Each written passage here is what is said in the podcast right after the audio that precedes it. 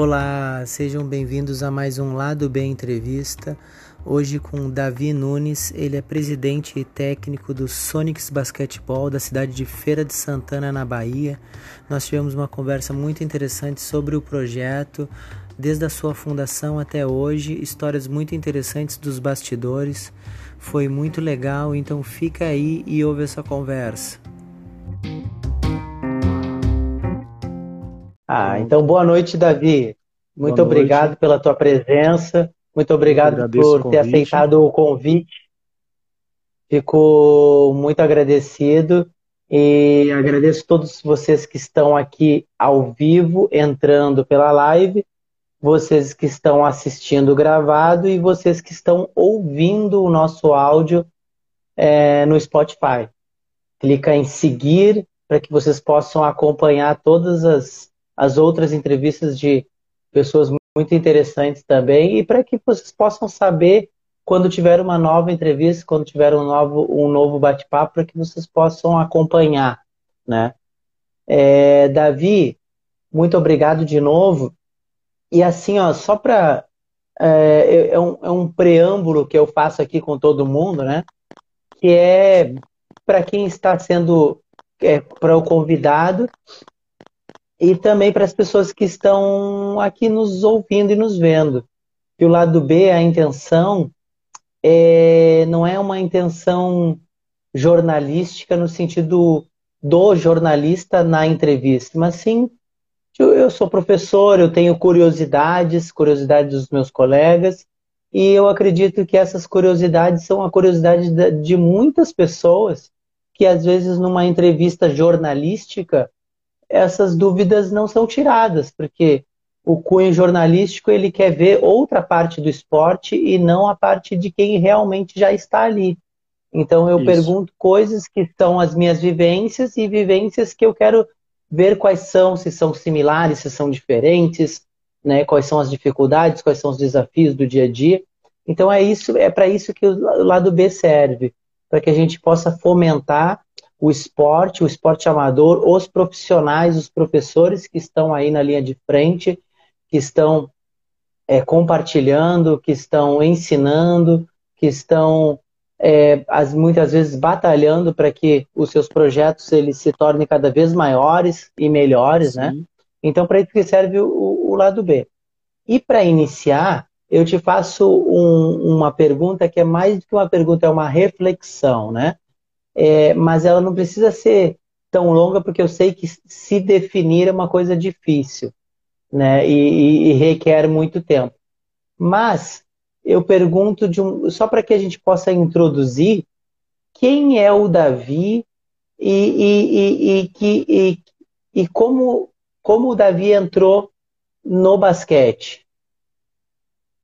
Vamos lá. Davi é um cara de hoje com 40 anos, que tem muitos sonhos, como a maioria dos professores, que foi por outros caminhos e se descobriu professor, na verdade, é, que luta diariamente pelo esporte, pelas coisas que acredita. E basquete, graças a Deus, entrou na minha vida. Eu estava com 16 anos lá atrás, 1900 e bolinha, os meninos até me zoam nisso, né? É, na escola. Eu comecei por um projeto escolar. É, na verdade, a escola que eu estudava, ela oferecia os, quatro esportes: basquete, futsal, vôlei, handebol, pelo menos para o pessoal. E aí, é, você tinha opção, ou você fazia aula normal de educação física, ou você fazia um esporte. E aí alguns colegas passaram, hoje são colegas na verdade, passando por mim no pátio na hora do intervalo, olharam para mim, aquele ali, aquele ali. Eu tomei até um susto. Cara, a gente está tentando formar um time, um time de basquete aqui na escola. O professor disse que se tiver 10 nomes aqui, ele forma um time para ensinar a gente. Você quer participar? Você sabe alguma coisa? Quer participar? Eu respondi, cara, eu só sei que lance livre vale um ponto e que a bola é laranja. Eu assistia na Bandeirantes, eu via aquelas transmissões maravilhosas. E os caras, não, bota seu nome aqui. O professor vai ensinar a gente. Pronto. Botei meu nome. Depois eles vieram, botei a sala. Depois eles vieram procurar. Ó, terça-feira, uma hora da tarde, você vem com short e um tênis que a gente ia começar a treinar. E aí eu comecei a treinar, comecei a treinar, comecei a treinar. Não fui aquele jogador sensação, aquele atleta destaque, mas era aquele cara que estava ali o tempo todo, caprichava nos treinos, me esforçava para melhorar. E junto com outro amigo meu, o, a gente foi se destacando não não só pela parte técnica, mas sim mais ou menos pela condução da equipe, pela parte que a gente fazia é, dentro e fora da quadra. A galera respeitava a gente, era um líder natural. E o professor, percebendo isso, começou a delegar funções para a gente. Não, vocês puxam aquecimento, é, pega aquele treino, comanda, porque o pessoal é vocês. E aí, esse meu colega passou para o turno da manhã ficava ele de manhã e eu à tarde. Então, quando os times é, treinavam pela manhã, treinava com ele, às vezes treinava comigo. E aí foi.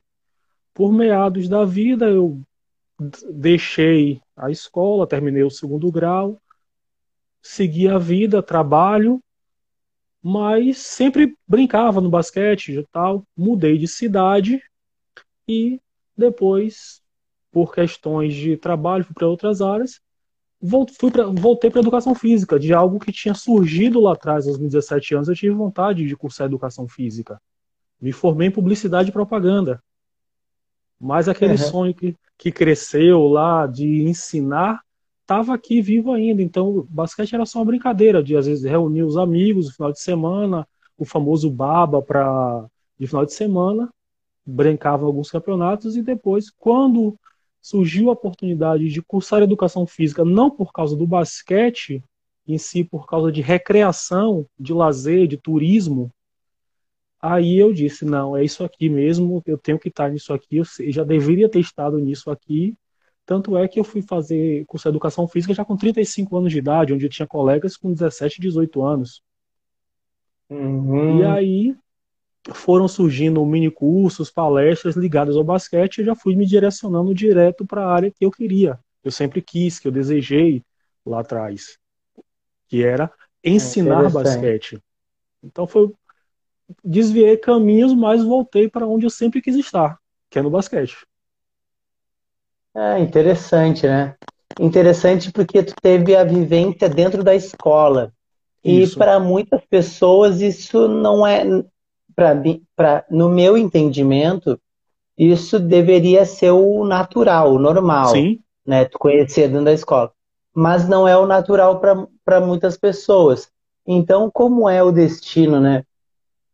pelo porque alguns alunos da escola já conheciam a prática e aí Isso. eles queriam aprender e eles precisavam de pessoas para compor grupo, para que eles pudessem a, a aprender. E por obra do destino, eles te chamaram e te, te deram aquela picadinha, né? De Isso. saber como é que é o basquete é.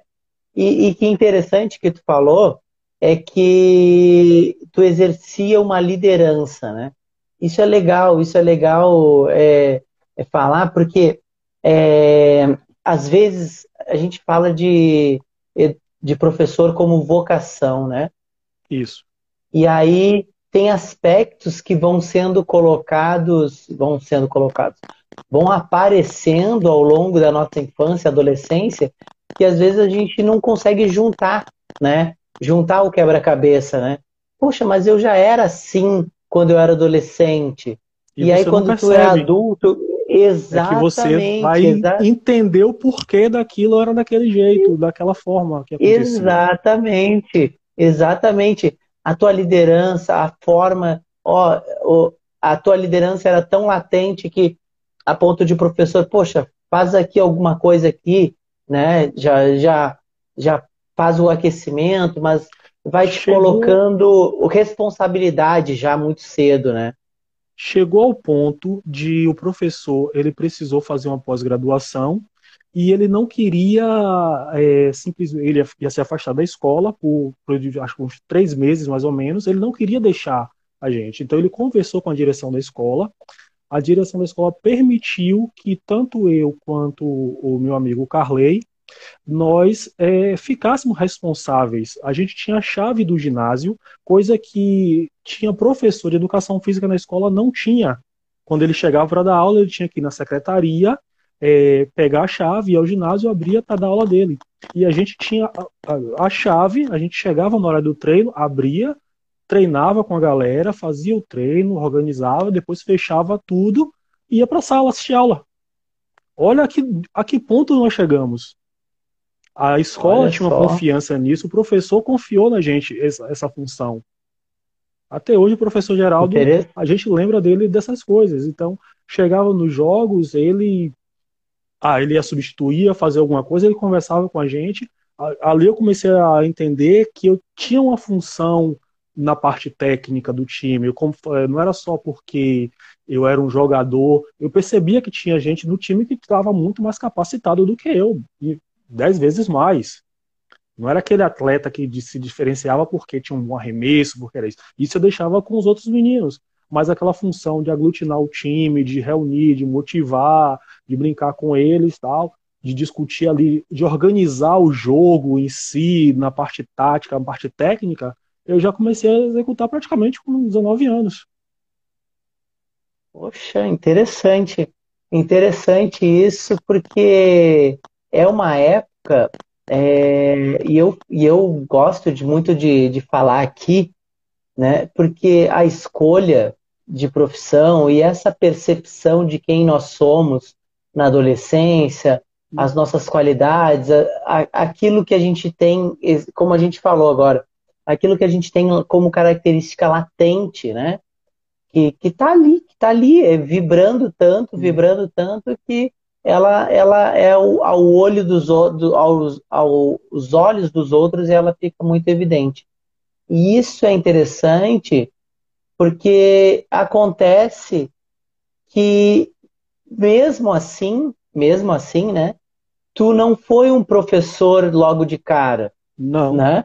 tu não, tu não, tu, por exemplo, tu pegou toda, é, tu sentiu tudo isso, tu tinha uma responsabilidade e era uma responsabilidade real, assim, que com re, responsabilidade e confiança, né? Porque para um adolescente poder gerir um, um, um treino e ainda ficar responsável de coisas que tu sabe que dentro de uma escola são difíceis, Com né? Certeza. Que são às vezes perigosas, né? E tu conseguir fazer o caminho para tu, tu entrar na profissão de professor, educador, seria quase que natural. E mesmo assim, ainda fosse, foi para outra área para depois de um tempo ainda voltar para essa área. Aí eu te pergunto, dentro da área que tu começou a atuar, né, que tu falou da, da publicidade, da publicidade né? É, dentro da, da área que tu estava atuando, o que que tu levou dessa vivência do basquete para o teu trabalho? Principalmente a questão do trabalho em equipe. Principalmente a parte de conseguir é, lidar com diversas pessoas de pensamentos diferentes, onde o pensamento, a criação, você é exigida para você, e aí você tem uma ideia, um insight e acha que aquela sua ideia é a melhor possível para aquela situação, para aquele cenário. Outra pessoa tem a, me a mesma visão, que a ideia dele é a melhor, e você conseguir gerenciar tudo isso. Criar uma ideia nova, um novo conceito a partir de é, ideias completamente diferentes. De você conseguir aglutinar essas informações para você desenvolver o que, o que foi lhe pedido, o que foi lhe proposto. Então eu ah. tenho certeza que eu foi pela minha forma de conviver no basquete que eu consegui desenvolver isso. Uma coisa que a gente brincava muito na época era que o time da tarde era o time dos roqueiros, daqueles roqueiros punk rock mesmo. A galera do cabelo no meio das costas, tal. E o time da manhã, como a gente brincava, era o time dos pagodeiros, a galera da resenha, tal. E treinava de manhã, treinava de tarde. Quando ia para o jogo, o professor pegava o melhor dos dois times para montar um time. E pense aí como era essa, esse conflito, essas ideias, galera de mundos diferentes, uma escola com um universo praticamente de 3 mil alunos, aquele hum, grupo seu representante da escola. Entendeu? 3 mil alunos por turno, era uma escola muito grande em Salvador, hoje ela é, é, faz só ensino profissionalizante e diminuiu bastante, mas na época tinha média eram 34 salas por turno funcionando a pleno vapor. Poxa então, vida, enorme. Nesse universo todo eu consegui, é, eu conseguia me sair. O xadrez era que unia a gente também fora da quadra.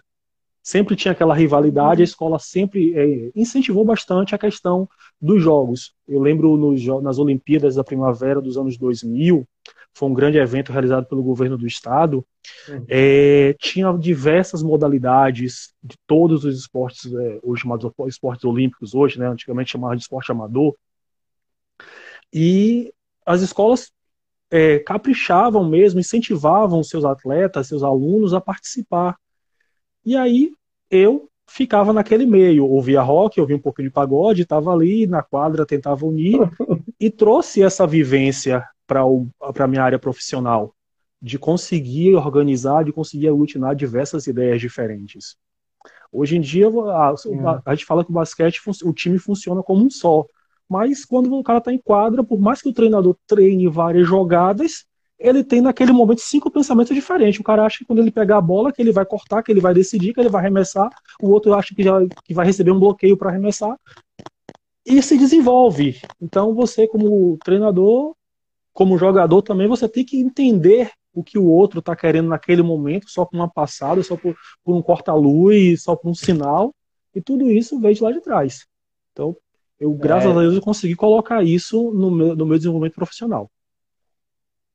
É, é muito interessante, né? Porque o basquete, ele não é só coletivo, né? Ele tem esse, esse emaranhado de, de, de características e sensações é, sociais, técnicas, que fazem com que o jogador, o atleta do basquete desenvolva funções ali. Por isso que eu te perguntei do trabalho, porque realmente tem essa, essa diferença da, das vivências, né, de gostos pessoais, né, que a gente falou do, do pagode e do rock ali, e tem as diferenças de pensamento, que são cinco pessoas pensando na melhor alternativa, e essas cinco alternativas elas têm que ser, ao mesmo tempo que cada um pensa a sua melhor, e precisa existir uma melhor para cinco. Exatamente. E isso é um trabalho, é um trabalho diário, e para quem consegue entender isso, trabalhar em grupo depois fica muito mais simples, não fica mais simples, mas pelo menos fica mais possível, né? Por isso que eu te perguntei da, da questão do, do trabalho. Porque uma vez eu estava é, assistindo uma palestra sobre. Era sobre várias, é, era sobre várias empresas. Aí tinha diretores executivos de várias empresas no, no, no palco, né? É, e aí eles estavam conversando sobre diversas coisas e uma hora eles falaram sobre recursos humanos, sobre contratações, né? Aí chegou na parte dos recursos humanos, contratações, aí um, um diretor falou assim, ah, qual foi a, a, uma coisa assim que tu queira é, contar de diferente que aconteceu contigo? Ele disse assim, ah, tinha uma, uma entrevista de emprego e aí o, o fulaninho tinha várias, aí foi perguntado várias características e um deles jogava basquete. Aí eu contra, chamei ele, porque eu sabia que ele trabalharia, ele sabe, eu sabia que ele respeitaria a, a hierarquia, que ele trabalharia em equipe, que ele daria o melhor dele, que ele, que ele se dedicaria, se desenvolveria. Então, olha só, várias características que são importantíssimas no mercado de trabalho, e ele viu ali, por ser conhecedor um pouco, obviamente, do, do esporte, uma pessoa foi contratada pelas características que o esporte em si tem. Isso é muito interessante, né? Muito legal. É, e assim, eu, eu. Assim como a gente fala que os esportes de artes um marciais é, traz disciplina, pode... é, ah, é? muito falar que as artes traz, traz a disciplina, traz o respeito, os esportes coletivos também. Porque você tem que executar a decisão de quem está à frente do, no caso, o treinador, o professor. Então, você trabalha além da inter, relação interpessoal de cada um, a forma de conviver, de dizer não para o que você pensa, para aquele momento, comprar a, outra, a ideia do outro, é exatamente isso que a gente costuma trabalhar. Então, o esporte coletivo ele tem muito essa função de você conseguir é, é, é, melhorar essas relações interpessoais. É, tu falou uma coisa, né? É, às vezes a nossa, a, a, o nosso melhor para a equipe talvez não seja o melhor para a equipe, né? Então, às vezes a gente tem que se abster do que a gente acreditaria que é o melhor para aceitar o que é o real melhor para a equipe. Isso. Isso é legal porque é, com crianças e adolescentes tu já vai forjando um, um, uma capacidade dele de entender que nem sempre a alternativa que ele quer é a melhor, mas também não é a pior. É só aquela que não se encaixa naquele momento. Né? Exatamente. Né? Aquele momento requer de uma, uma outra alternativa, né? Isso que tu falou agora, fiquei, fiquei pensando, e é realmente um, um raciocínio ótimo dentro do esporte, de a gente poder ter um, uma outra alternativa que às vezes não é a nossa, mas a gente também entender que não é que a nossa seja a, exista o, o, o, a ruim e a boa, mas exista a adequada àquele momento, né? Porque o basquete, é, diferente de vários esportes, ele é um esporte de momento, né? É aquele momento e daí já passou e é o outro momento e a gente vai vivendo de momentos em momentos, né? Decisões e decisões sendo tomadas em segundos a todo momento.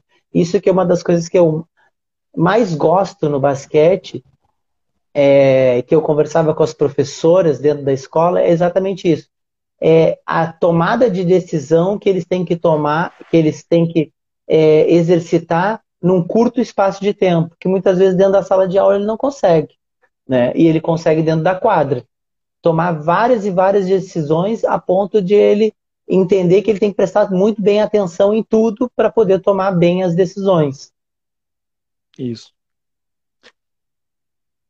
Aqui, é que eu estava lendo aqui, ó uma, o pessoal já está escrevendo, e aí é, começa a escrever, aí eu olho e aí acaba passando. Mas aí o Geraldo, Geraldo, Geraldo jogador precisa ter disciplina, determinação e humildade. É, vale para a vida pessoal e profissional. Com certeza, Geraldo, com certeza. Exatamente. E, e Davi, me diz uma coisa, então, como depois de tudo isso, é que tu relataste, né, um, um pouco da tua, da tua vida profissional e da escola, como que surgiu antes, eu não sei se foi antes ou depois da escolha de fazer educação física, né? Mas como surgiu o, o Sonics? Como surgiu esse projeto de basquete? Bom, vamos lá. Eu vou até pegar um pouco do gancho do que o Geraldo falou. É... Quando eu Passando os anos, eu me mudei, saí de Salvador, vim para a Feira de Santana, hoje é a segunda maior cidade do estado. É, e aí conheci um grande amigo, Robson, como um irmão, e a gente começou, começou a jogar. Chegar final de semana, a gente jogava. E na cidade, aqui em Feira, ainda existia o campeonato local. A, a, a Associação Feirense de Basquete, ela sempre organizava todo ano o campeonato, campeonato Feirense de Basquete. E aí ele me chamou para jogar.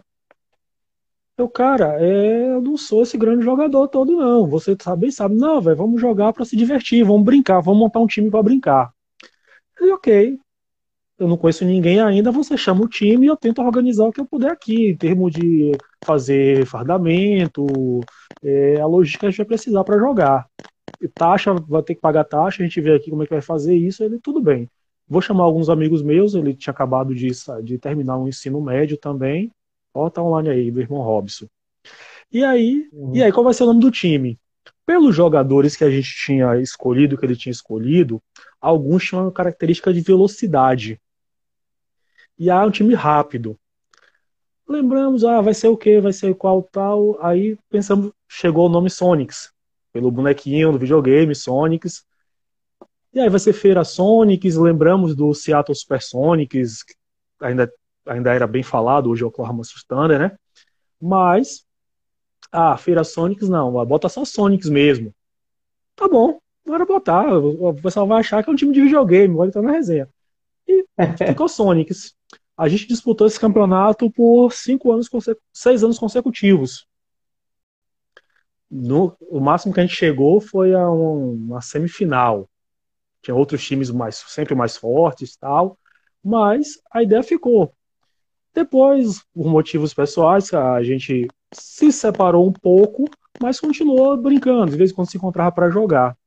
Quando eu fui fazer, quando eu dei por mim, ele estava cuidando de um projeto de uma escolinha de basquete no bairro, e eu estava começando a iniciar o processo também no bairro que eu estou morando, no Feira 10. Justamente nesse quesito que o Geraldo falou. A ideia não era formar grandes jogadores, ah, um, um novo Flamengo do NBB. A ideia é justamente formar pessoas. Pegar essa galera que tá ali sem fazer nada, no bairro, tal, pegar a galera que realmente quer aprender basquete também e ensinar. Ele já vinha realizando isso e eu comecei a realizar também. Eu volto ao exemplo lá do meu tempo de escola, porque essa minha geração na escola, hoje são professores, são profissionais. Orgulho, a gente sempre brinca no grupo, a gente se orgulha em dizer: ninguém graças a Deus, desviou para o mau caminho. Todos daquela geração hoje são pais de família, trabalhadores, professores de várias diversas áreas, mas todos seguindo o, é, o seu caminho. Influência justamente do que o basquete foi na vida de cada um. E a minha ideia inicial, ainda a minha ideia principal, na verdade, é essa: formar pessoas. Formar pessoas. Se vai aparecer um novo Michael Jordan, Deus é quem sabe. Não, não me cabe. Através disso. E aí eu comecei no Feira 10, criei, comecei a juntar com os meninos, a ideia era organizar uma associação, tal. Beleza. Chegou, é, fui fazer um curso, uma clínica de basquete em Salvador com o treinador do hoje do Paulistano, o Regis Marrelli, e na época na época ele estava no Universo Vitória. Beleza. Dali eu voltei assim, meio que maravilhado, como dizem. Encantado justamente pela, pela parte técnica profissional em si, basquete do alto, do alto rendimento. Ok. Vou, falei, vou pegar tudo que eu vi lá da parte lá de, de liderança, de formação, e vou aplicar para os meninos aqui. Foi 2017, 2018. Começamos. 2019 em si teve nossa, é, nosso primeiro campeonato. Ah, vai disputar com que nome? Aí conversando com ele, ah, vai disputar com o nome do Sonics. A gente sempre faz a junção do Sonics com Feira 10. Ele, tá, tudo bem.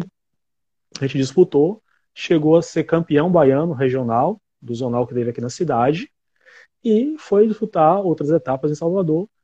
E aí, conversando com a Federação Baiana, eles falaram o seguinte: o índio, até que eu te passei o contato, e dando algumas orientações, instrução falou assim: olha, vocês têm que é, se profissionalizar. Como assim? Cria uma associação esportiva, é, organiza direitinho, até mesmo para você captar recursos, para facilitar tal. Deu umas orientações. Chamei o Robson novamente, e falei com ele. É, e aí, man, bora fazer, criar de forma é, no papel mesmo, organizado direitinho, tudo, com associação, presença, o que precisar, a gente vai organizar, porque a intenção é disputar o Campeonato Baiano, disputar uma liga é, futuramente. Disputar a nível profissional mesmo. Quem sabe futuramente está pagando o jogador daqui a uns dois, três anos é, transformar de novo nossa cidade em um polo de basquete. Quando eu mudei para a cidade, a cidade era, sempre foi conhecida como revelar grandes jogadores, mas que estava assim, em termos de a nível regional, estava um pouco parado no cenário. Feira de Santana não disputava alguns campeonatos há uns, um, dois, três anos. Justamente porque entra naquele outro processo. A galera falta estrutura, falta apoio, começa e não continua. Uhum. E a gente sabe que tem por aí afora. E aí, ele não, vamos. E aí, eu, com o apoio do índio, da federação, comecei a organizar, a gente foi se organizando. E hoje a gente está faltando só um pequeno detalhezinho para estar tá, é, federado. Um time é, ligado à federação mesmo. Um time profissional de basquete. Mas que não uhum. deixamos ainda é, nosso projeto de lado. A gente, é, por conta da pandemia, está sem poder treinar, mas a gente não conseguiu ah, fazer, ah, re, realizar treinos até início do ano. A gente, retor... a gente treinamos ano passado, de outubro a janeiro desse ano. Nesse período, a gente teve alguns eventos que a gente realizou interno, com jogadores de nível, já que já tem experiência, agregando aquela galera que aprendeu na escola, com jogadores novos que chegavam, meninos que chegavam assim, eu quero aprender a jogar. Vocês ensinam? Pode vir aqui todos os dias, terças e quintas, 16 horas, a gente está aqui para treinar todo mundo. Justamente para não deixar aquela ideia de que a gente está formando primeiramente pessoas para depois atletas. Ah, é ótimo. E aonde é que vocês treinam? Qual é o. É, claro, sempre com parênteses da pandemia. A gente sabe, Sim. pessoal que está ouvindo, a gente sabe que as, tem, existe restrições de estado para estado, de cidade para cidade, mas em, quase em todo o país a gente tem restrições a atividades coletivas, né? Principalmente se for em Isso. público. É, é, então a gente tem. Então, quando eu pergunto aonde é, é no sentido quando podia, tá?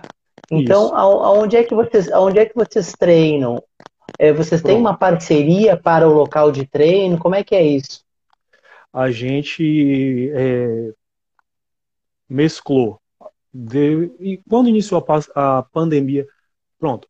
Quando começou eu pensando no Campeonato Baiano Regional, que eu disputei, os treinos eram no bairro onde eu resido, que é o Feira 10. Uma quadra coberta, um, uma estrutura mínima. Eu já tinha lá o pessoal que estava é, treinando, associação, projeto mais de incentivar, treinamos lá.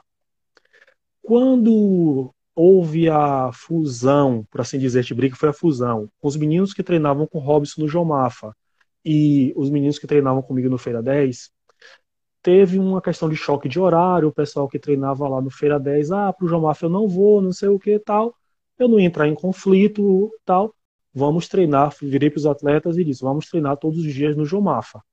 É uma quadra pública, quer dizer, pública não, pertence à Associação de Moradores do Bairro. Porém, não, eles não fizeram nenhuma restrição. A, sempre foi um local tradicional na cidade que todo sábado tinha o, o baba dos, da galera, o rachão, só que a galera disputava com uma escola de uma autoescola. A quadra que a gente jogava tinha marcações para as aulas de moto de uma, de uma autoescola. A galera meio que deu uma reformada, meio brigando com a, com a autoescola, com a associação, mas depois, é, em volta, um verdadeiro lixão. Lixão meio a galera descartava entulho, árvores, a, a mangueira quase cobrindo a quadra, mas a gente conseguia treinar. Postando foto e lá e até hoje os treinos estão, estão sendo lá. Eu já consegui é, uma parceria com a escola da prefeitura em um outro bairro, uma quadra que ainda não foi inaugurada oficialmente, ah, terminou a construção em março de 2020. Uma semana depois, suspendeu todas as atividades de aula. Então, a quadra ainda não foi inaugurada oficialmente. E aí, é, tem um entendimento com a direção da escola, é a escola a qual eu trabalho também, e a gente vai poder treinar lá futuramente, com uma estrutura um pouco Bom. melhor. Mas hoje, onde é o treino dos Sonics, é numa quadra ao ar livre, é, que tem a estrutura a mínima possível. Chão de cimento, grosso mesmo, dado por nós atletas. Um dos diretores do Sonics hoje, o Wallace, é um cara que assim, Wallace, vamos ali reformar uma quadra, ele não pensa duas vezes em lhe ajudar. Ah, tem que cortar ali para fazer uma fiação, ele já está lá no outro dia com o Andame para resolver isso. É um cara muito solícito em relação ao basquete. E a gente foi, tentou de novo, colocou as linhas, é, fez a marcação e a gente treina lá. Com o advento da, do Instagram, eu comecei a publicar nossos treinos, comecei a fazer as publicações. E conhecemos pessoas que se dispuseram a nos ajudar. Não, é, teve gente tem um eu não posso deixar de citar aqui, um amigo, uma pessoa que está nos Estados Unidos, o Carlinhos. Ele nos ajudou bastante, virou para a gente, perguntou o que, é que a gente precisava. Ele foi um cara também que saiu de Salvador e disse para a gente, ele contou um pouco da história dele. Ele disse que já deixou de treinar porque não tinha um tênis. E aí é. ele vendo as condições do que, assim, não, não, eu garanto para você que não foi minha intenção é, fazer nenhum alarde. Simplesmente eu tirava foto do garoto subindo para a bandeja. Ou filmava ele fazendo um exercício de arremesso. E ao fundo tava aquele lixão lá. Eu nunca cheguei para editar nada. Também nunca pensei, ah, vou deixar para alguém ver. E aí ele viu, virou pra gente e disse: é, O que, é que vocês estão precisando? Eu virei para ele e disse: Hoje a gente precisa de bola e colete, porque é ruim é, em plena pandemia, você tá mandando o menino treinar com camisa e sem camisa. Ele precisa de coisa dupla é. face. Ele virou para mim, conversando pelo, pelo WhatsApp, e disse: faça o orçamento e me mande o valor. Eu fiz o orçamento e mandei para ele. No outro dia, graças a Deus, ele foi e depositou o dinheiro. A gente foi e comprou os coletes. no dia, no dia da, é, de entregar os coletes, ele mandou um amigo dele é, visitar o local também, que também foi muito solícito e fez alguns contatos a gente está aguardando também para resolver algumas coisas. E outras pessoas da, da, do próprio basquete de feira também, não posso deixar de, de citar, da, da, da Associação Feira de Basquete, viram que a gente estava movimentando isso, o pessoal que são, a gente diz que é a velha guarda, e começou uhum. a movimentar, ligaram para a prefeitura, fizeram, e a prefeitura foi lá, limpou o terreno, ao menos, é, ficou de retornar para colocar iluminação, a gente está aguardando isso, mas é, começou a dar um outro cenário. É, o Paulinho, ele foi, ele é corredor, ele corre final de semana, faz aquela, aquela reuniu a galera que corre, fez uma arrecadou tênis para os meninos que estavam precisando e foi começou a movimentar. Infelizmente a gente teve que parar, a gente começou a entender que estava ficando um pouco mais crítico o cenário a gente organizou alguns eventos, chamou o pessoal de São Gonçalo, Geraldo, que está aí, não deixa mentir, para jogar, para brincar com a cidade próxima. Organizou alguns torneios pequenos ali para estar tá sempre movimentando, para estar tá motivando esses meninos a continuarem treinando, porque você só treina, treina, treina, treina, não joga. E aí, onde é que você é. vai ver que ele que precisa melhorar? Felizmente é no jogo, quando você erra e você diz, ó, você errou por isso, você precisa treinar isso para até motivar eles para tre continuarem treinando. A gente estava tendo uma média de 25 garotos por treino. E Bastante. só não estendia mais porque o horário era ruim para alguns. A gente treinava de 16 às 18. Alguns pediam, professor, estou trabalhando, mas se eu saio trabalho é. 5 horas, se tiver treino mais tarde, a gente pode ir. Só que a gente não, tinha, não tem iluminação ainda no local. O Carlinhos acabou de ah, chegar. Bem-vindo, Carlinhos. Tem isso, é. É, então... E essas coisas de, de, de espaço público é algo muito interessante, né? É, dentro, dentro disso, dentro da, dessa parte assim, eu quero encaixar uma coisa que é uma pergunta.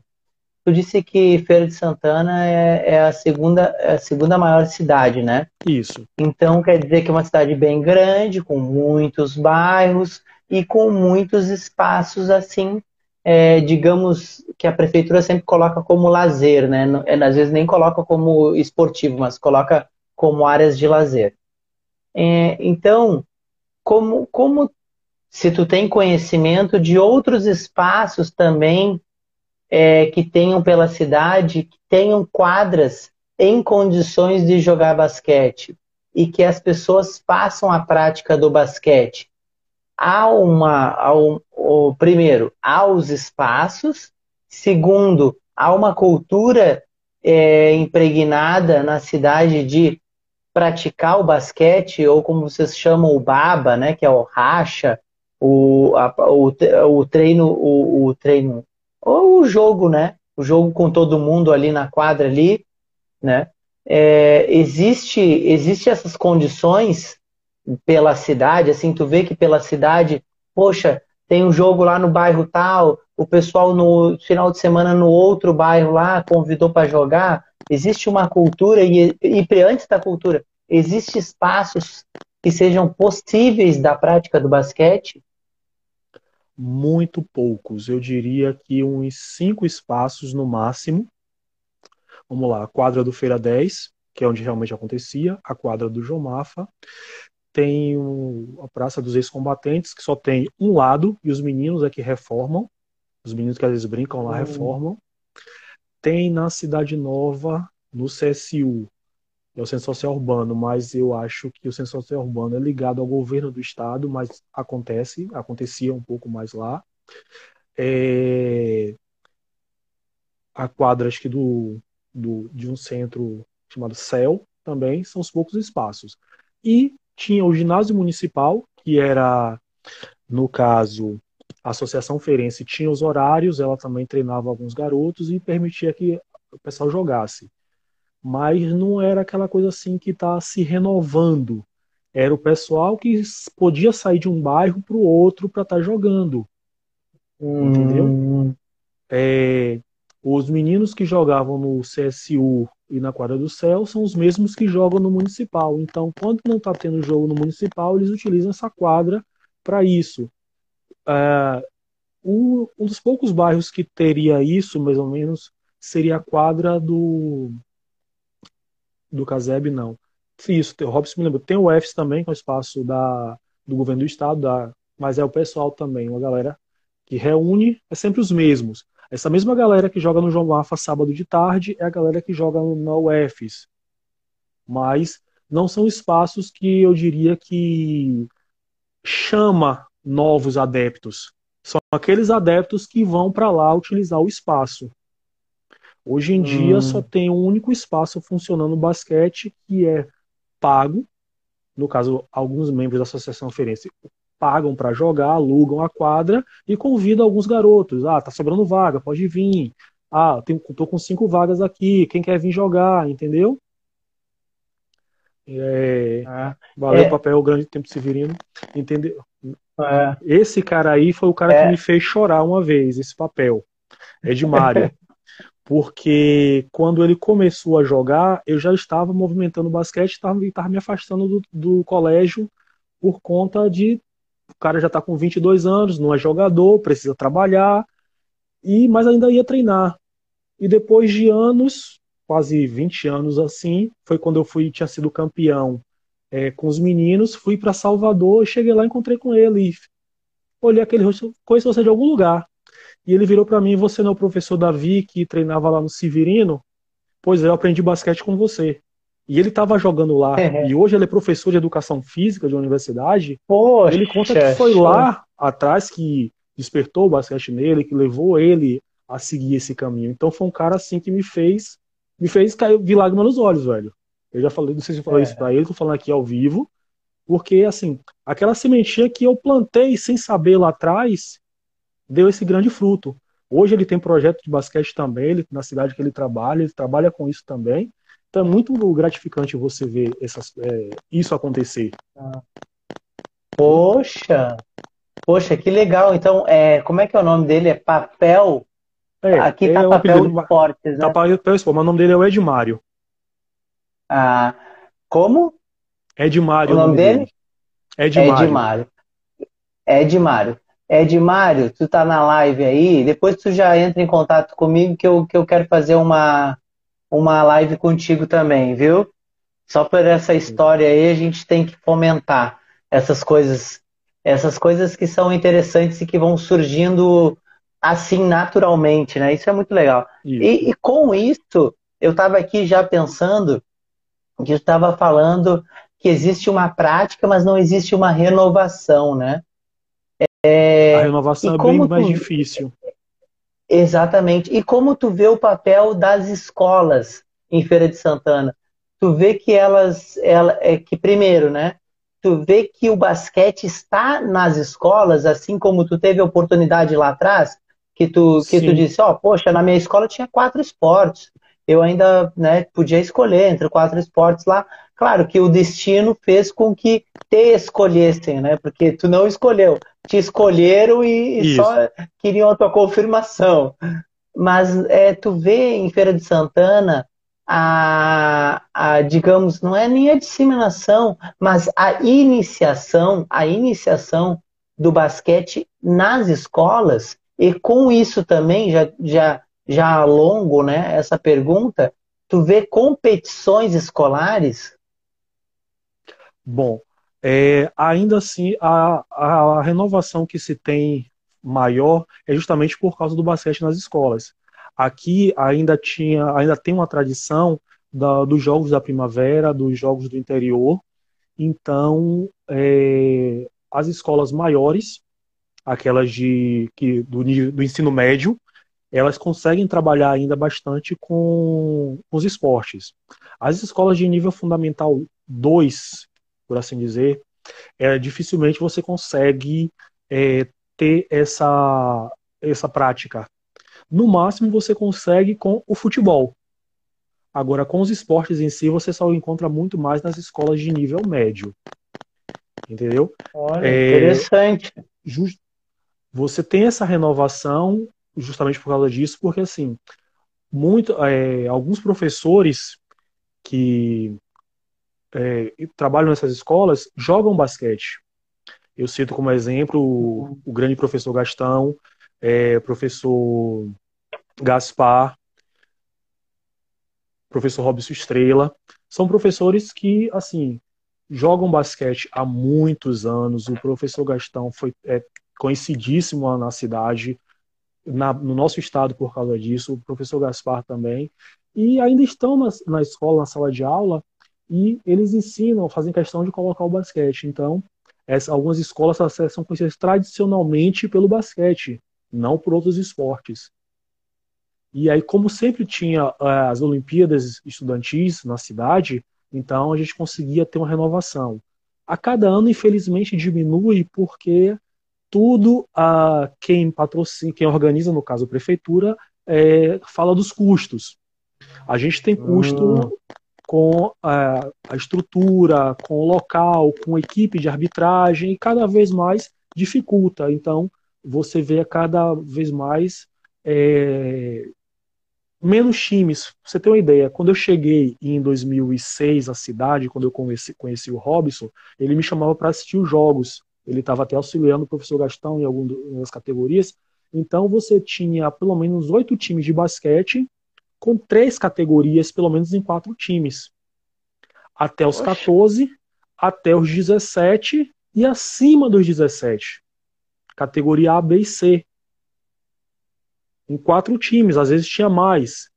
E para o basquete em si, eu tinha pelo menos oito times. Você tinha masculino e feminino. Hoje, né, 2019, que foi o último ano que teve, só teve com quatro times. É, não teve estudante é, das Olimpíadas da Prefeitura, só teve o dos Jogos do Estado, quatro times praticamente, e sub-17. Somente. Poxa, então essa, é, cada essa vez mais você tem dificuldade da... de você conseguir fomentar, de você conseguir renovar isso. Mas ainda há uma renovação por conta justamente do, do ambiente escolar. É, e, tu, e tu falou uma coisa, né? Tem a renovação da, da, do escolar, mas depende muito dos professores que são quase atletas, né? Que eles não largam o basquete então acaba que ah, o, o, o, o, colégio A ele é forte no basquete, o colégio B é forte no basquete, mas eles são fortes porque os seus professores é, gostam muito da prática do basquete a ponto de ficar insistindo, né? Ter um trabalho ali. É, aqui, alguém só um pouquinho aqui, alguém falou aqui Davi em São Gonçalo dos, dos Campos, a Secretaria do Esporte está com projetos para o, alavancar o basquete aqui na nossa cidade. Ah, os projetos. É, Isso, e, e tu falou da questão. É, e tu falou, falando ali de projetos, né? Tu falou na questão dos custos. E que os custos, é, e às vezes, muitas vezes, inibe realmente a prática do basquete. E, obviamente, na escola, na, nas escolas, né? E se a gente for falar de escolas, eu não sei se essas escolas que tu estava falando são escolas públicas ou privadas, públicas. Mas eu, mas eu já, olha só, eu já estendo que nas escolas públicas, muitas vezes já é mais difícil de fazer, de participar de eventos, pelos custos básicos, né?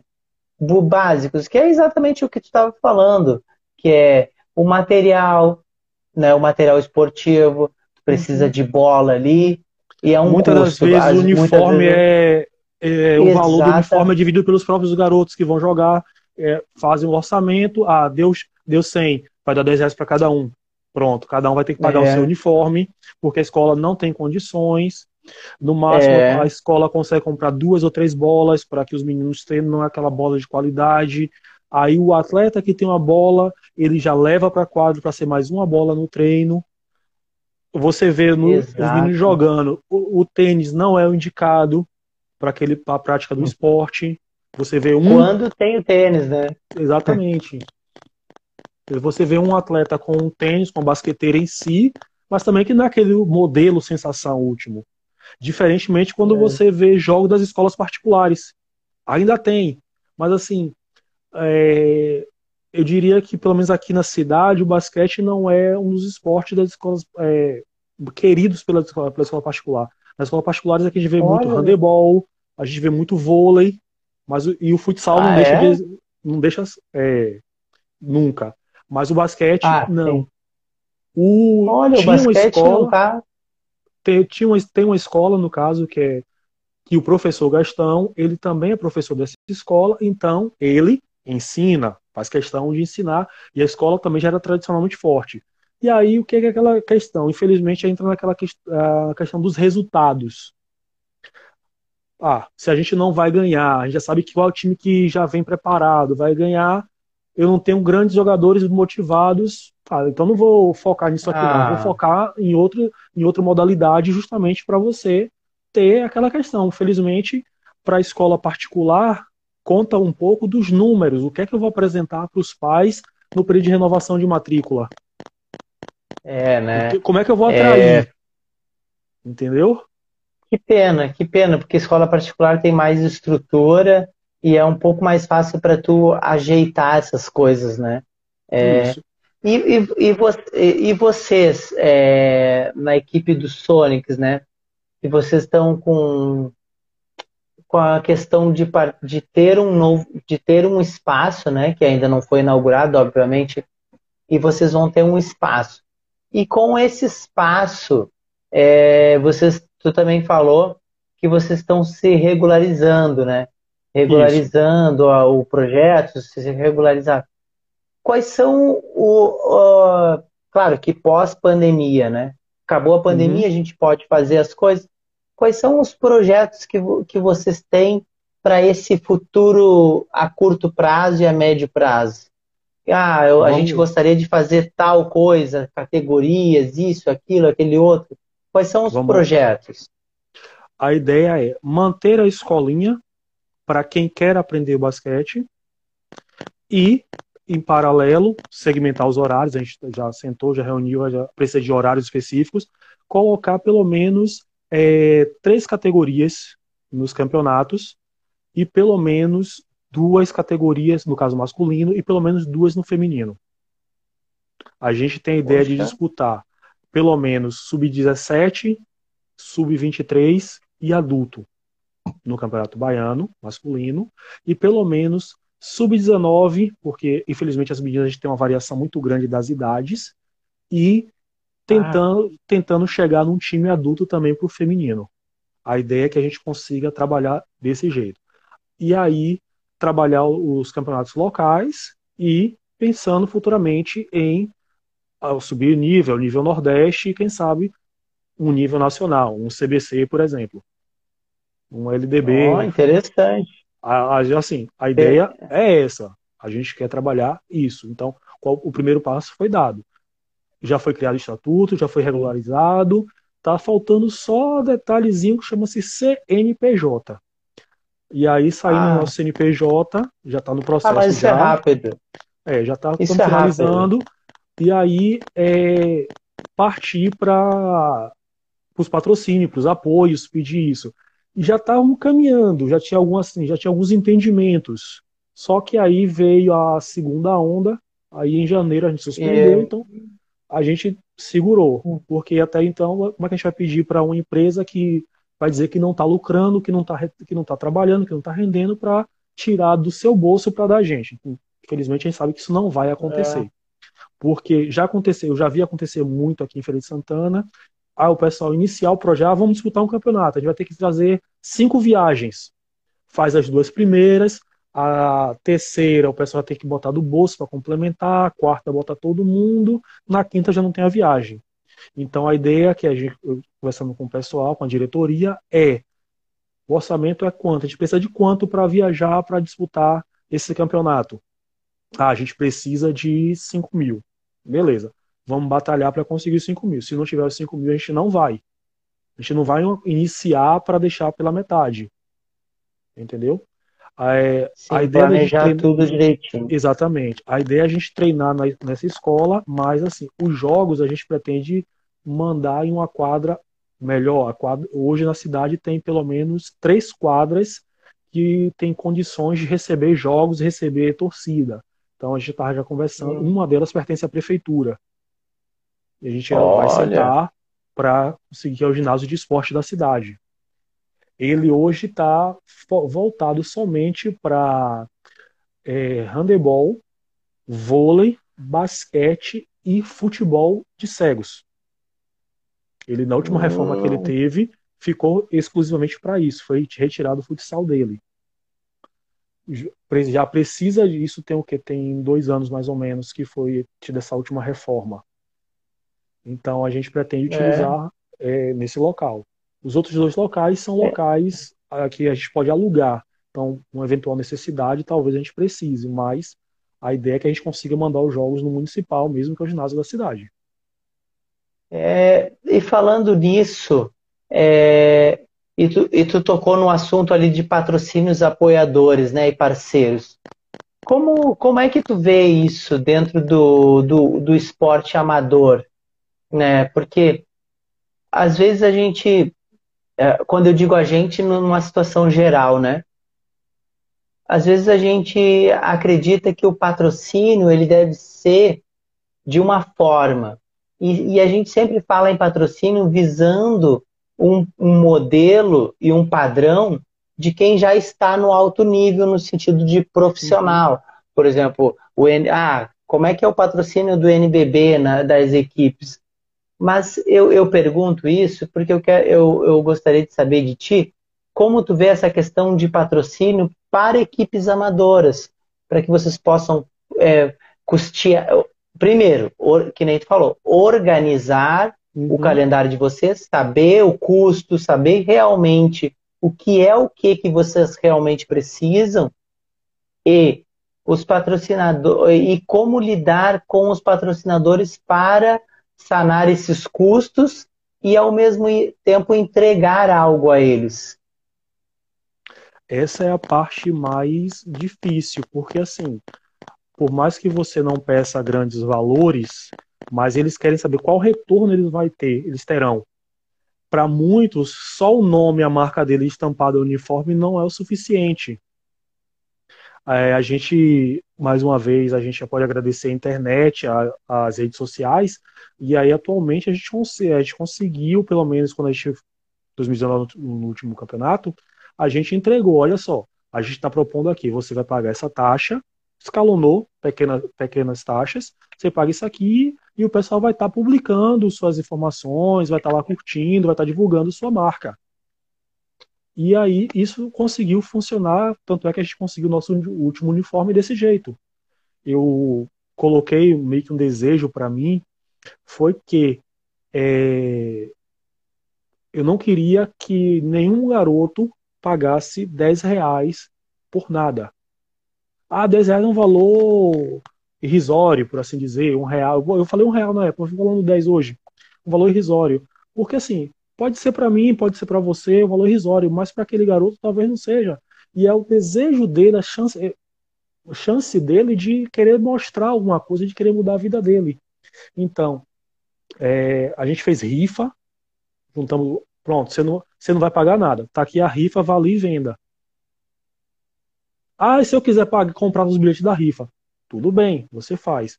Aí é... Assim, é uma coisa sua. Você ganhar, vai. Tanto é que um dos meninos ganhou o dinheiro e levou. Mas assim, a ideia é justamente você se organizar e tirar esses custos de quem pode colaborar. O que foi que eu pensei com o pessoal? Não adianta eu chegar para uma empresa, por mais é, notória que ela seja, por mais que eu sei que, tenha, que ela tenha um rendimento anual, por exemplo, a gente tem uma grande multinacional de pneus aqui na cidade. Eu hoje não tenho condições de chegar para ela e dizer patrocine por isso e dê X valor. Eu prefiro abordar a farmácia da esquina, que ele vai entender que ele vai ter muito mais visibilidade, ele vai ter muito mais do que a gente está propondo, e ele vai comprar a ideia do projeto do que eu partir para as grandes, para justamente como você falou, a nível nacional, a nível NBB, uma caixa econômica, uma por aí vai, entendeu? Eu prefiro chegar hum. na, no, no abatedouro, como já teve patrocínio de abatedouro tal, tal. E uma das coisas assim que foi salientado para a gente, que foi ventilado, é que alguns desses jogadores mais antigos da cidade, alguns são empresários, outros têm boa influência e transição, eles haviam já sinalizando para a gente que quando a gente começasse a engajar, que eles iriam nos apoiar. É, levando a gente para conversar com essas pessoas, para outros patrocinando mesmo. Então, a gente agora espera todo mundo vacinado, pandemia passar, para a gente retomar isso aí e ir atrás dos diálogos.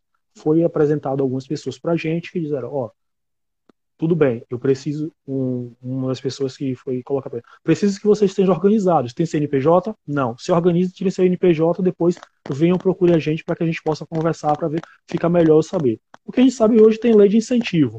Ele pode pegar o valor Sim. que ele pagaria de imposto e pode transferir para a gente como lei de incentivo, como forma de incentivo. A, a nossa ideia é justamente essa, entendeu? Através desses uhum. incentivos fiscais, tem também a possibilidade de a gente conseguir alguns projetos é, via governo do estado, já que a gente passa é uma associação esportiva. A, a, nesse caso, a Federação Baiana deu total apoio, grandes orientações. Uhum. Agradeço muito ao Índio nesse, nesse sentido, justamente para que a gente possa se organizar e fazer essas coisas, cuidar dessa parte burocrática. Não, é porque não é fácil. Exatamente. Infelizmente, hoje a gente não pode se preocupar só com dentro de quadra. Hoje o treinador não. de basquete, coisas, ele é como vou, sou presidente, sou psicólogo, sou treinador, sou preparador físico não, graças a Deus, porque tem outro colega que cuida dessa parte. Mas eu sei que em vários hum. outros locais, Mas é o cara tudo. que coisa faz tudo. Ele que cuida é um da recuperação pós-treino, entendeu? E hoje é um a gente conseguiu é, organizar uma boa equipe que cada um cuida um pouquinho de, de uma coisa sem um se meter exatamente no, no, no trabalho do outro. Todos se reúnem, organiza, dá sua ideia, dá seu pitaco, beleza, mas ah, Rock é o preparador físico. Eu também sou educador físico, o Stefan também é, mas nenhum chega para dizer, não, ele tem que fazer isso, não vai fazer aquilo, vai fazer aquilo outro. Cada um na sua área. Uhum. Exatamente. E, e, e, quanto a isso, é, na, na época que não tinha pandemia, como é que era a, a atmosfera da, da comunidade? Como as pessoas viam o projeto, no sentido de que quando vocês precisavam, quando vocês precisavam, quando vocês participavam de algum campeonato dentro da quadra de vocês ou em quadra de outras pessoas, como é que era a, a receptividade das pessoas? As pessoas costumam ir ver os jogos de basquete amador, costumam, é, melhorando a pergunta, é, costumam ver os Sonics jogar. Existe um, um, um, pessoas que, que vão atrás dos Sonics, que gostam de ver jogar. Existe uma torcida, essa, é melhor, essa é a palavra. Bom, é, eu diria que não. A, no, no, infelizmente, o basquete na nossa cidade ele é acompanhado porque quem joga basquete. Dificilmente você vai ver hum. uma outra pessoa que não é jogador de basquete, que não jogou basquete, acompanhando os jogos. A não ser que seja parente, uma namorada, uma esposa, um familiar daquele jogador, daquele garoto. Aí você vê na quadra, acompanhando. É, nos, nos torneios que eu, o último torneio que eu organizei deu 12 uhum. times. Consegui organizar um torneio para 12 times, sendo que é, Itaberaba e um de Salvador, time de outra cidade. Veio time de. Foi. E assim, numa uma quadra pública, com a mínima de estrutura, a mínima estrutura possível, onde eu reuni com os meninos e a gente comprou um tablado e trocou a tabela na véspera do jogo. O, o Alas ele foi lá e fez a armação, tanto é que o jogo realizou que ainda tinha uma corda para sustentar a girafa, que estava um pouquinho, quando o cara soldou, não soldou direito. E mesmo assim a gente conseguiu. Deu muita gente assistindo. Dentro da comunidade do basquete, é, não é para me vangloriar, mas os colegas, os amigos, eles reconhecem o meu empenho, o empenho da gente de organizar, de fazer. Não pode. Ah, você é um dos poucos caras que está tentando levantar o basquete. Continue, continue. É, percebo que alguns também é porque ainda querem jogar, porque senão não tem outra opção para jogar. Ou a associação é, As pessoas se identificam, né? Exatamente. Alguém precisa organizar. Mas assim, ninguém quer pegar na enxada para empoarado para ir lá organizar, entendeu? E aí. Porque dá trabalho, galera, né? Dá muito trabalho. A galera ainda é, incentiva. Ah, o Sonic vai jogar, beleza. Aí. Ah, eu tô fazendo nada, vou lá e assisto. Mas assim, de, por exemplo, o campeonato, o Baiano 2019, que era categoria é, 17 e 20, não tinha 30 espectadores que foram só para assistir mesmo dentro da galera do basquete. Mas no campeonato adulto, que ainda tinha, por ter 3, 4 jogos, você contava 60, 70 pessoas na arquibancada. Infelizmente ainda tem isso. Então, se você não vai para jogar, tô sem fazer nada, um domingo, ah, talvez eu apareça lá. Ainda tem dessas, infelizmente. Hum. Não é, é, Como, não é como em São Paulo que você tem Bauru, Pedro Ocão e outros, outros ginásios que dá 5 mil pessoas. Entendeu? É, é, uma, é uma, uma cultura. Não é uma cultura que a gente cidade. precisa fomentar, né? Isso. Fomentar, né? Que é exatamente por isso que as pessoas te respeitam. E geralmente as pessoas elas dão valor, por isso que é, tu está aqui e as pessoas estão te ouvindo, as pessoas estão te vendo, que é, é, a gente se identifica muito com quem faz, porque fazer o dia a dia é muito difícil, tem muita coisa para fazer, sabe? São muitas funções que tu tem que desempenhar, né? Que nem tu falou, a estrutura das coisas é o mais importante. Que às vezes a gente, é, às vezes as pessoas de fora olham o, uma equipe, uma equipe amadora, ou que for um projeto, e acham que é só a prática em si que é, que é o peso, né? Mas não, a logística, a organização, a questão de capacitação, captação de recursos, é os eventos que tem que fazer, é o envolvimento que tem que ter com os atletas, sabe? É um monte de coisa que faz com que o processo fique pesado às vezes muitas vezes tu fica sobrecarregado, né? E, eu perguntei dessa, dessa questão das pessoas no, nos ginásios, porque isso eu acredito, eu acredito, né, Rogério, que a, a médio e até a curto prazo as pessoas elas vão, elas vão criar mais criar mais o hábito de ver esportes amadores. Sim. como acontece muito em, em países mais desenvolvidos, principalmente nos Estados Unidos, que tem uma cultura esportiva muito impregnada, uma cultura onde é comum tu ver jogos, por exemplo, escolares, como um evento. Jogos escolares, é, é, cria-se um evento. O pai, a mãe, o papagaio, o periquito vão ver os jogos e muitas pessoas vão ver. E a estrutura é uma estrutura muito simples, mas há um evento. Então, o que, que acontece com isso, essa cultura? Ela ajuda os atletas a amadurecerem. Porque desde cedo, imagina só, que a gente falou, é, uma parte que estava falando assim, poxa, só treinar e não jogar é cansativo. Imagina treinar e jogar e saber que o jogar vai ter pessoas para te assistir. É outro jogar ainda. É outra uhum. vivência, é outra motivação. E aí, se, aí tu consegue potencializar o, o treino em si, né? o projeto em si, mas tu consegue potencializar uma cultura, um, porque se tu faz bem, outros projetos vão surgir e vão querer fazer bem, sabe? Eu acredito muito nisso. Eu acredito que pelas pessoas que eu tenho entrevistado aqui, que eu tenho conversado, o, o esporte amador é o que está fomentando, sabe? É o que está fazendo com que, que se permaneça o basquete vivo na mentalidade das pessoas. Porque às vezes, mesmo que seja eventos pequenos, que a gente faça, não, mas eu não tenho muito dinheiro, então vou fazer um evento pequeno, mesmo assim há uma aceitação das pessoas na comunidade, Sim. há uma aceitação. Né? Uma... E, então eu, eu tenho esse ponto de vista sobre isso. Rapidinho. Acabou de entrar a pessoa que dividia a chave da quadra comigo, lá na época, Carley. Uhum. Ele hoje é professor de dança. Olha só. Mas assim, a responsabilidade só. era minha e dele. Era o cara que estava de manhã, estava de tarde. Obrigado, irmão. Estamos tá até hoje. A gente está tentando fazer o encontro dessa galera, mas por conta de pandemia e tal, a gente não conseguiu ainda, mas a gente ainda quer jogar junto novamente. E para você ter uma dificuldade, uma coisa que é, relação à torcida, eu senti isso quando é, tá aí o Geraldo e o Ricardo que estão presentes, que são de uma cidade próxima São Gonçalo, a menos de 30 quilômetros.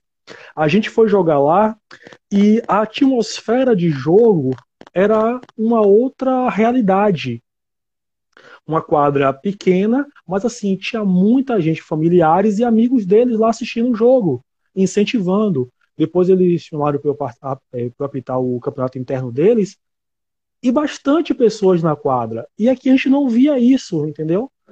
Ah, mas lá é uma cidade pequena, menor. Mas assim, é a forma que você tem de incentivar as pessoas, os meninos a jogarem. Uhum. Eu ficava muito feliz uhum. quando eu estava nos jogos aqui, quando eu via os pais, os familiares assistindo jogos estudantis, incentivando. Ah, mas meu pai não veio porque está trabalhando. E eu acho que aí caberia também, talvez, um pouco de um olhar mais sensível da, da organização do evento em de colocar jogos aos finais de semana. Colocava os jogos no meio da Exatamente. semana. No horário da aula. Ah. Ele vai sair da aula para ir para jogar. Poxa, quem é que vai deixar o seu trabalho? É, ninguém pode ter quando você está deixando o seu trabalho para ir só assistir o jogo, para incentivar o garoto. Então, raramente você conseguia ver um familiar na... É, tem que facilitar, né, também. Exatamente. Na minha época de jogador, nessa época de Olimpíada Estudantis, por exemplo, o colégio que eu estudei, ele ficou responsável, era o centro do basquete. Então, vários jogos de basquete aconteciam no, no, meu, no colégio. A escola era liberada naquele horário para estar tá na quadra e alunos de outras escolas acompanhavam seus times para lá. Então eu tinha um grande ginásio dentro da escola.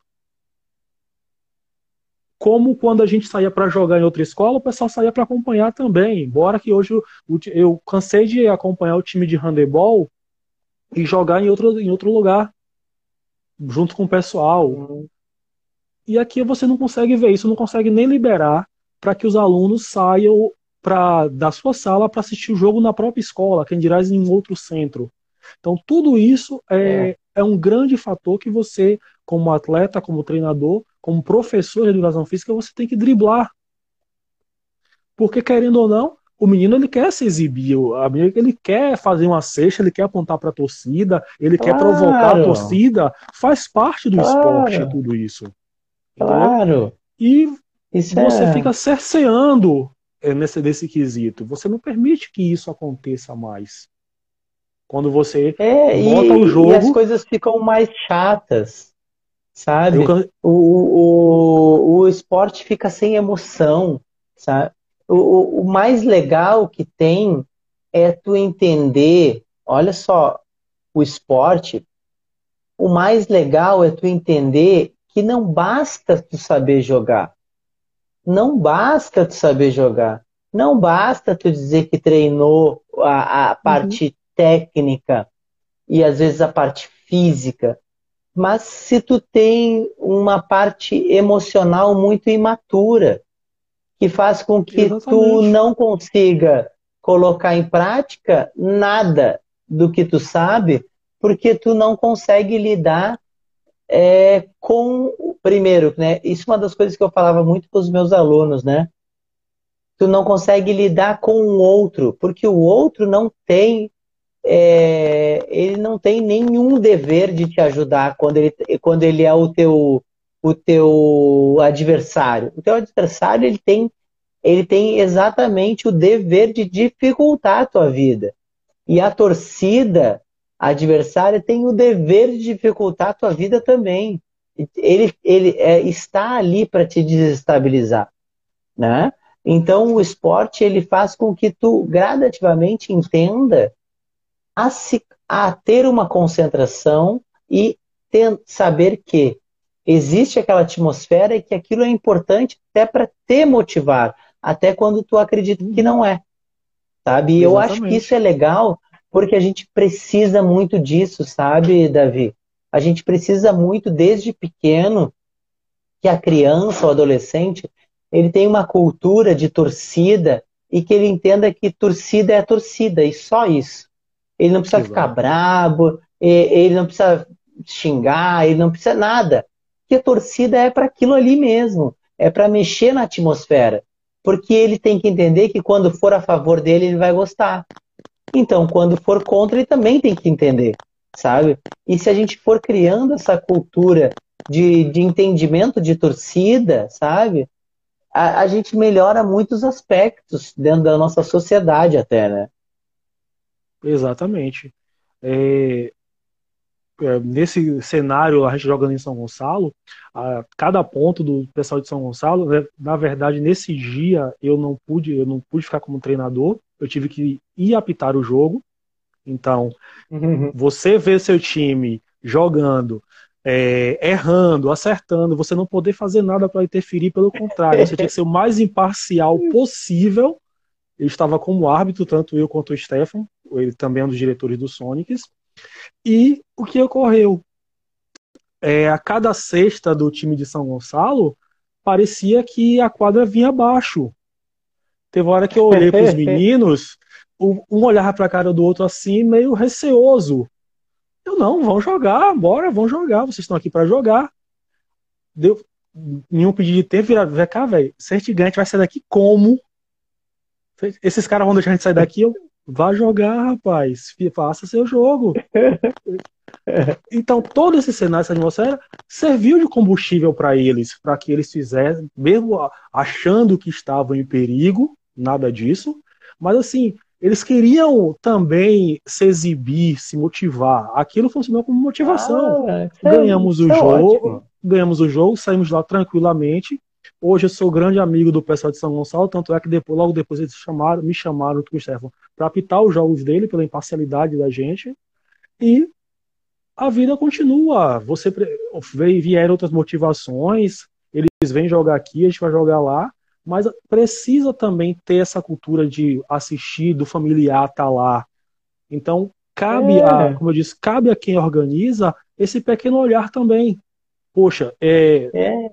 Eu sei que é escolar, mas tenta colocar mais perto do final de semana. Tenta ver outros horários. Já saí de casa, acordei 6 horas da manhã para 7 horas estar tá na quadra porque já tinha jogo. Entendeu? Então é, fica essa o, questão. O, facilitar, sabe? Eu acredito que é o esporte como um todo, né? Mas a gente, a gente tem que pensar na base da pirâmide. A base da pirâmide é as escolas né, é as escolas e depois as equipes amadoras, os projetos, né, os projetos sociais e as equipes amadoras que fazem parte da base do esporte. Então, quando a gente vai fazer um evento, eu vou até acrescentar uma outra coisa, né? É, quando a gente vai fazer um evento com essas categorias e principalmente é, idades é, adolescentes e, e, crianças, a gente tem que facilitar ao máximo tudo. Facilitar o dia para que mais pessoas possam ver, Sim. os pais possam interagir, para que fique fácil, que não interfira no dia a dia da, da criança e do adolescente. E uma outra coisa que eu coloco um temperinho a mais né, nesse caldeirão aí das competições, que seja competitivo, que o intuito da, das competições, quando elas são feitas assim, em nível escolar, principalmente, que elas sejam feitas para ser competitivas. Competitivas como? Porque muitas vezes há, um, há uma discrepância muito grande, é, é, muito disparelho entre equipes, sabe? É, tem uma que é muito boa do que todas as outras, é o, o, duas que são muito boas que nem as outras. Então que a gente possa fomentar e tentar criar estratégias também de incentivo para que as equipes elas, elas realmente possam competir entre elas, né? Porque uma das coisas que nós precisamos no nosso esporte como todo é mais competição. Porque às vezes cada um puxa para o seu lado, cada um puxa para o seu lado, e a gente perde a competitividade. E aí o esporte fica chato quando não tem competitividade, quando tu sabe quem vai ganhar, e como vai ganhar. E não tem, aqui, não tem a disputa, né? Isso é muito desmotivante. É, nesse quesito, foi basicamente assim que surgiu o time de 2019. Quando o organizador disse: ah, monta um time aí para disputar o campeonato. Já tinha os meninos treinando no, no ginásio municipal, eu sabia que eles iriam jogar. E eu fui chamei meninos que eu sabia que ficariam de fora.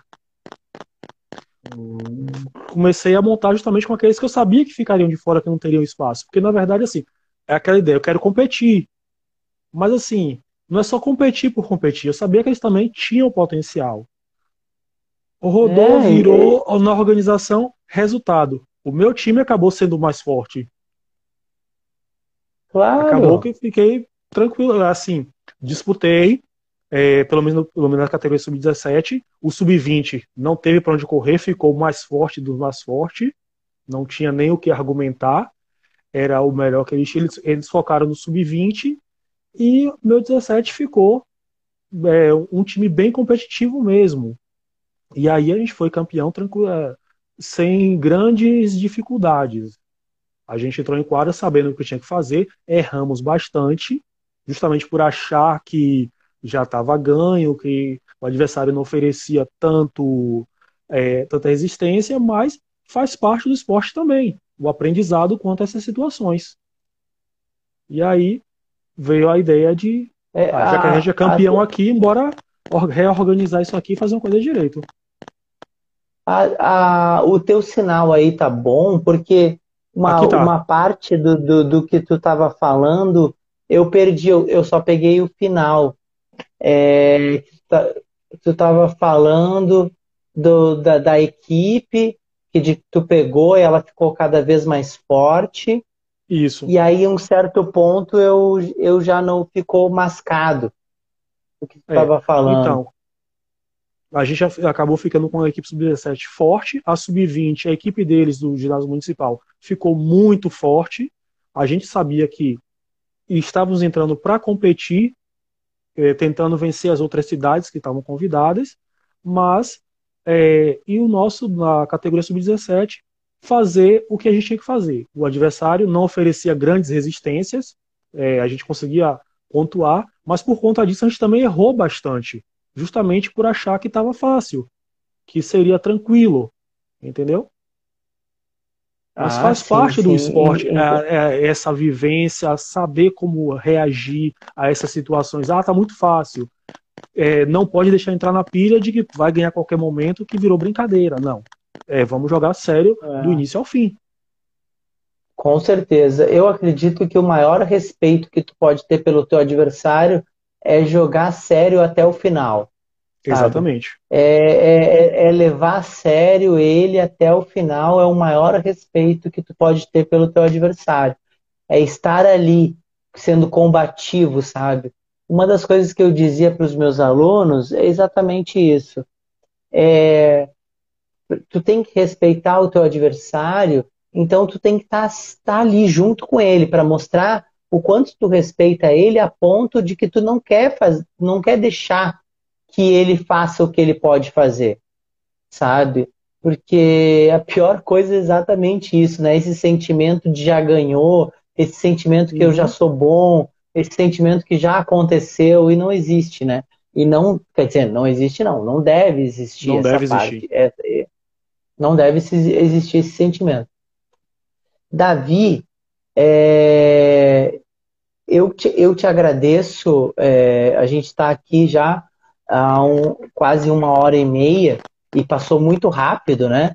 Eu, eu, eu, te agradeço a esse diálogo, esse tempo que tu que tu destinou a essa conversa, esse bate-papo, compartilhar, né?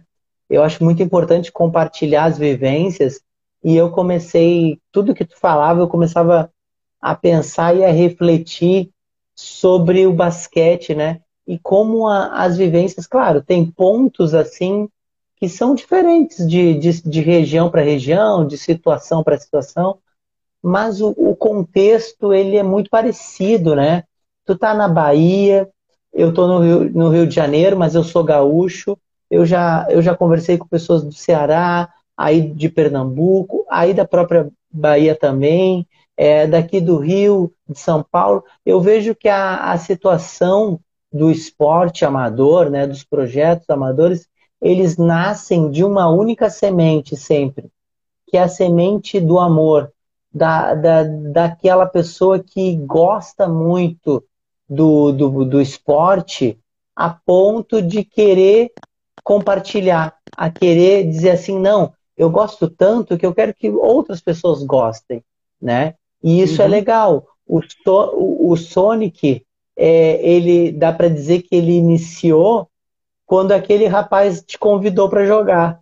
E disse assim, ô, oh, dá para dá completar o, a equipe aqui que a gente quer aprender, sabe?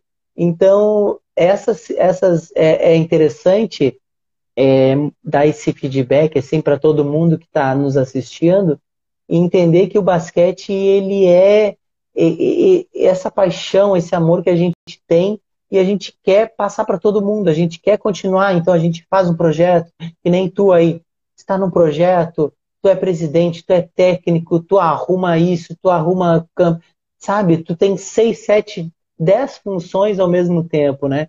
E isso tem que fazer com que as pessoas respeitem mais quem faz, sabe?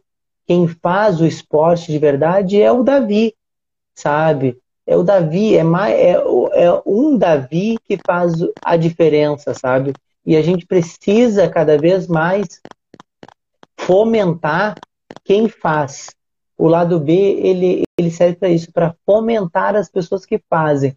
Porque uma coisa que me incomoda muito no dia a dia, Davi, é eu ficar numa fila, de algum lugar, né? Porque fila é, um, é o melhor lugar para te ouvir besteira. Tu fica na fila do pão, na fila da farmácia, na fila da lotérica, sempre vai ter alguém para falar alguma coisa, uma besteira contigo.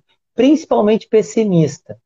Ah, mas ah, no meu tempo tinha um negócio, se não tem mais. Ah, mas o, o, o mundo está muito ruim. Ah, mas não existe respeito mais. Não, as coisas existem. Claro que às vezes não na proporção e na forma como a gente gostaria, mas as coisas existem. Porque tu é um exemplo disso. É um exemplo que existe um projeto, que existe uma equipe, que existe pessoas que gostam, que, que, que compartilham disso, e principalmente uma palavra que eu falo muito aqui, que é pertencimento as pessoas têm que se sentir para que projetos deem certo de verdade. As pessoas precisam se sentir pertencentes, é, pertencer ao projeto, se sentir assim, poxa, eu faço parte do Sonics, eu faço parte disso, eu, eu, eu, eu me identifico com isso, sabe?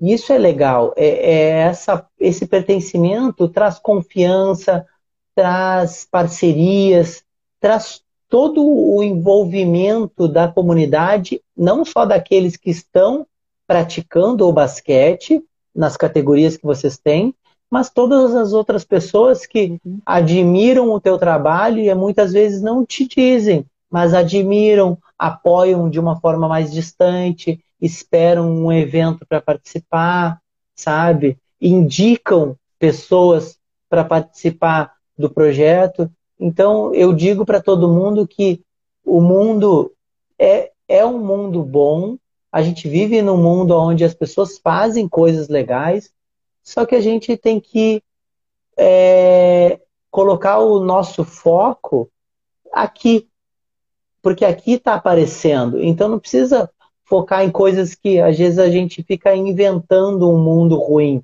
Não, aqui está um, um mundo bom. Tu quer reclamar da vida? Ajuda o Sonics. Quer é, é, fazer alguma coisa por alguém? Ajuda o projeto, sabe? Ah, mas eu não estou muito bem, eu estou muito deprimido. Então vai lá, e compra umas bolas que com certeza tu vai se sentir bem, porque muita gente vai poder usar as bolas de basquete, vai apoiar no uniforme, vai apoiar, sabe? Eu acho que as pessoas elas têm que jogar energia, às vezes ela não está com uma energia boa, ela apoiar os projetos que tem próximos a ela, sabe? E o, e o lado B ele tá para fazer isso, é para trazer, é como se a gente com a nossa luz, né, que não é tão grande hoje ainda, que a gente pudesse pegar ou aquele holofote, sabe, do, do teatro e colocasse a luz hoje nos Sonics aqui, ó, para que as pessoas possam ver, poxa, que trabalho legal que está acontecendo em Feira de Santana, na Bahia. Então, antes de eu ficar falando besteira, eu vou refletir um pouco e ver, poxa, está acontecendo uma coisa legal. O que, que eu posso ajudar? O que, que eu posso participar? Sabe? Isso que é legal, sabe, Davi? Então, parabéns pelo teu trabalho. Eu agradeço, como você mesmo disse, eu agradeço lá atrás, lá em 1997, quando o Marcelo perguntou se eu queria jogar, porque Carley, esse meu amigo, já tinha o time da manhã formado, precisava formar o time da tarde. Comecei ao meu irmão, hoje a galera da diretoria do Sonics, Robson, a Wallace, a Stefan, a Rock, a Léo, a Jonas, a galera que comprou a ideia junto comigo, a Rivone, que vem junto também, que é o estagiário de educação física, que treina os meninos, a galera do interior, que fica querendo vir jogar no Sonics. E aí, professor, quando é que vai ter vaga pra gente? Mas a gente não tem a possibilidade de alojar essa galera. É uma das dificuldades hoje ainda no basquete. Por isso a gente perde muitos jogadores. A Ciliane, que eu dizia, Cília, eu quero organizar um campeonato. E a arbitragem fica como? Ela, peraí que a gente dá um jeito, vou conversar com os meninos aqui, o que, é que a gente pode fazer. E aí fazia um valor mais barato, tentava organizar alguma coisa, me dava dicas. É, eu fui fazer curso de arbitragem também por causa para essas coisas, para aprender e tentar colocar em prática, também já diminuir esses custos para quando a gente fosse organizar alguma coisa. A Carlinhos da Dude Shoes, que foi um grande amigo, e vários outros que chegaram ao Paulo, é, que chegou, o que, é que vocês precisam e foi incentivando. Não tenho como deixar de agradecer essa galera que continue participando, que continue motivando a gente, que dando é, aquele pequeno incentivo para que a gente é, consiga manter. Como eu disse, falo para você, o projeto do Sonics não é algo somente virar uma equipe profissional. Tem também seu lado social, que é formar pessoas, formar cidadãos de bem. Entendeu? como o Carley hoje é professor de educação física, como o Everton Cebola é professor de jiu-jitsu, como o William é professor de história, entendeu? A nossa função primordial do Sonics é formar pessoas e a gente precisa realmente do apoio de quem pode ajudar. Ah, mas eu não tenho grande, eu não posso, não tenho grandes quantias para investir. Vai lá e curte a postagem que a gente fez, já é um incentivo. Exatamente, exatamente. Já é um incentivo. Pô, falou uma coisa que a gente, o que a gente faz já é o principal incentivo da gente. É, comenta, pô, valeu, galera, continuem é. assim. Os meninos, quando vê essas coisas, ficam motivados. A motivação dos meninos é essa. Entendeu? Para que a gente possa agregar mais pessoas, é. a gente precisa desse apoio. Então, obrigado é. aos que ajudam e obrigado aos que vão ajudar. Com certeza, irão vários e vários e vários ajudarão. E, e exatamente isso eu vou reforçar. É, é, você aí que às vezes acha que não pode fazer muita coisa, faça. Curta a, a, as publicações do, do uhum. projeto, é, comente, é, compartilhe com os outros, porque hoje a gente tem um poder nas mãos que a gente não tinha 10, 20 anos atrás, que se chama rede social. A Exatamente. rede social fez com que eu aqui, ó, pudesse conversar com o Davi, que essa conversa possivelmente há 10 anos atrás seria impossível de a gente ter. E hoje a gente consegue, de forma gratuita, por uma ferramenta aqui como o Instagram. Então, por essa mesma ferramenta, vocês podem levar o projeto para muito mais lugares, e quanto mais lugares o projeto estar, quanto mais pessoas conhecerem o projeto, o Sonics, e outros projetos também aí que vocês também podem ajudar, mais visibilidade se tem e mais próximo de parcerias, patrocínios, sabe?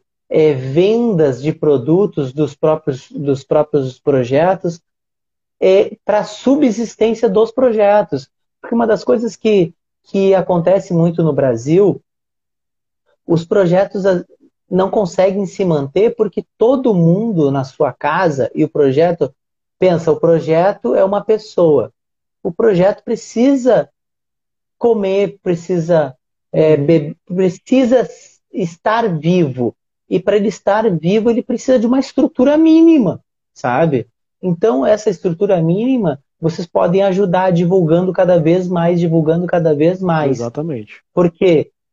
E outra coisa, vocês que são empresários locais e muitas vezes vocês acham assim: ah, eu não tenho muito dinheiro para fazer propaganda. Ou, ah, eu gostaria de fazer propaganda e não vejo um canal bom. Ou, terceira opção, vocês já estão gastando em propaganda que não leva a lugar nenhum. Apoiem um projeto. Porque, primeiro, a marca de vocês não é tão boa assim, no sentido de, de valor para a comunidade. Muitas vezes o mercadinho da esquina, ele só é mercadinho, as pessoas só vão no mercado porque ele é o mais próximo e não porque Exato. ele é o melhor, não é porque ele é mais querido, não é porque ele faz ações na comunidade, não é por isso. Então imagina tu ter o teu mercadinho e já, já entra as pessoas, imagina as pessoas entrarem e quererem entrar porque vocês apoiam os Sonics, porque vocês estão dentro da comunidade, porque vocês apoiam outras pessoas também. Então, o empresário local ele tem que entender que com um investimento muito pouco, porque ele já gasta em propaganda, todo mundo sabe disso. Gasta em propaganda, gasta em panfletos, gasta em um monte de coisa que não leva a lugar nenhum. Então, invista em projetos próximos a vocês que as pessoas gradativamente vão olhar vocês com, com uma visão de que vocês realmente fazem alguma coisa pela comunidade. E essa visão, às vezes, ela não vem de uma forma consciente, ela vem de uma forma inconsciente.